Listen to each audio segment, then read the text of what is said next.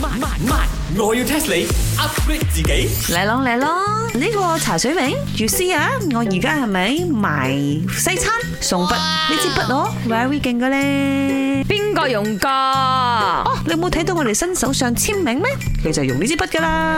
哦，正式成為首相嘅嗰個 moment 嗰支，呀，嚇你買到？我頭先喺巴塞嗰度個 a n d 同我講賣晒咗啦喎。誒，哎我呢啲咁有遠見、咁有 vision 嘅呢個 business girl，梗係啊，提早啊就入咗貨啦 你。係 business à? 硬啲啊！你就硬啲我係跟過㗎。你由佢啦 a n d 又好，哥又好，佢而家賣到威咗嘅，乜都知啊喂，唔會分啲俾我咩？我啊，後邊有三十箱啊，係咪好犀利咧？我我哋外國你有咁有。咁我又有另外一樣嘢啦，不如今日早啲山鋪，跟住我哋門口咧擺個檔仔，又埋呢支筆咯。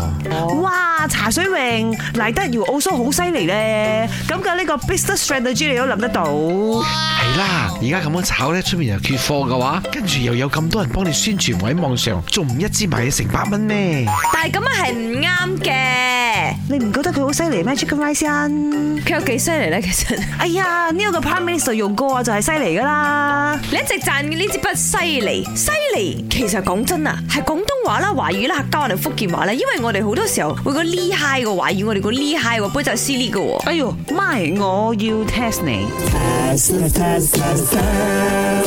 我一直喺度提犀利犀利，其實犀利咧係廣東話嚟嘅，哦，佢點嚟啊？你嚟講，佢點嚟？都係喺口嗰度講出嚟啦，唔通假底必出嚟字典咩？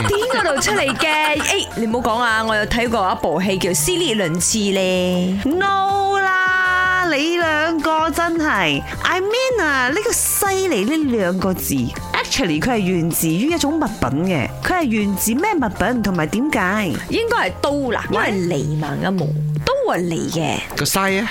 唔係嘥係西，西邊西方人賣嘅刀，西嚟刀。 Well，雖然咧你呢個 explanation 都幾 on point，but then 錯英文嚟噶啦，英文犀利點講？ ，silly 誒，C 呢係冇用咧。如果英文 S I L L Y 嘅話，我一下諗唔到。犀利無啦啊！啦咁樣問真係咩？嘅，我朋友打 message 俾我，佢係咁打 嘅。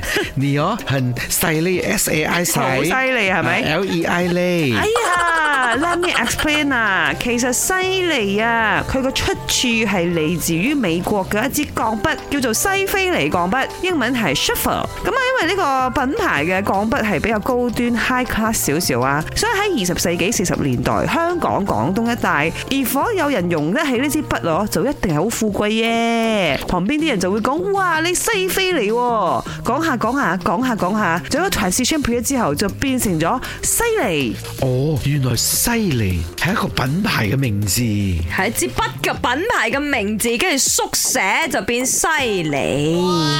呀用咗支 pen 咧就好犀利噶啦，簡直就係會 have a good day 啊！本故事純屬虛構，如有雷同，實屬巧合。星期一至五朝早六四五同埋八點半有。慢慢慢，我要 test 你 upgrade 自己。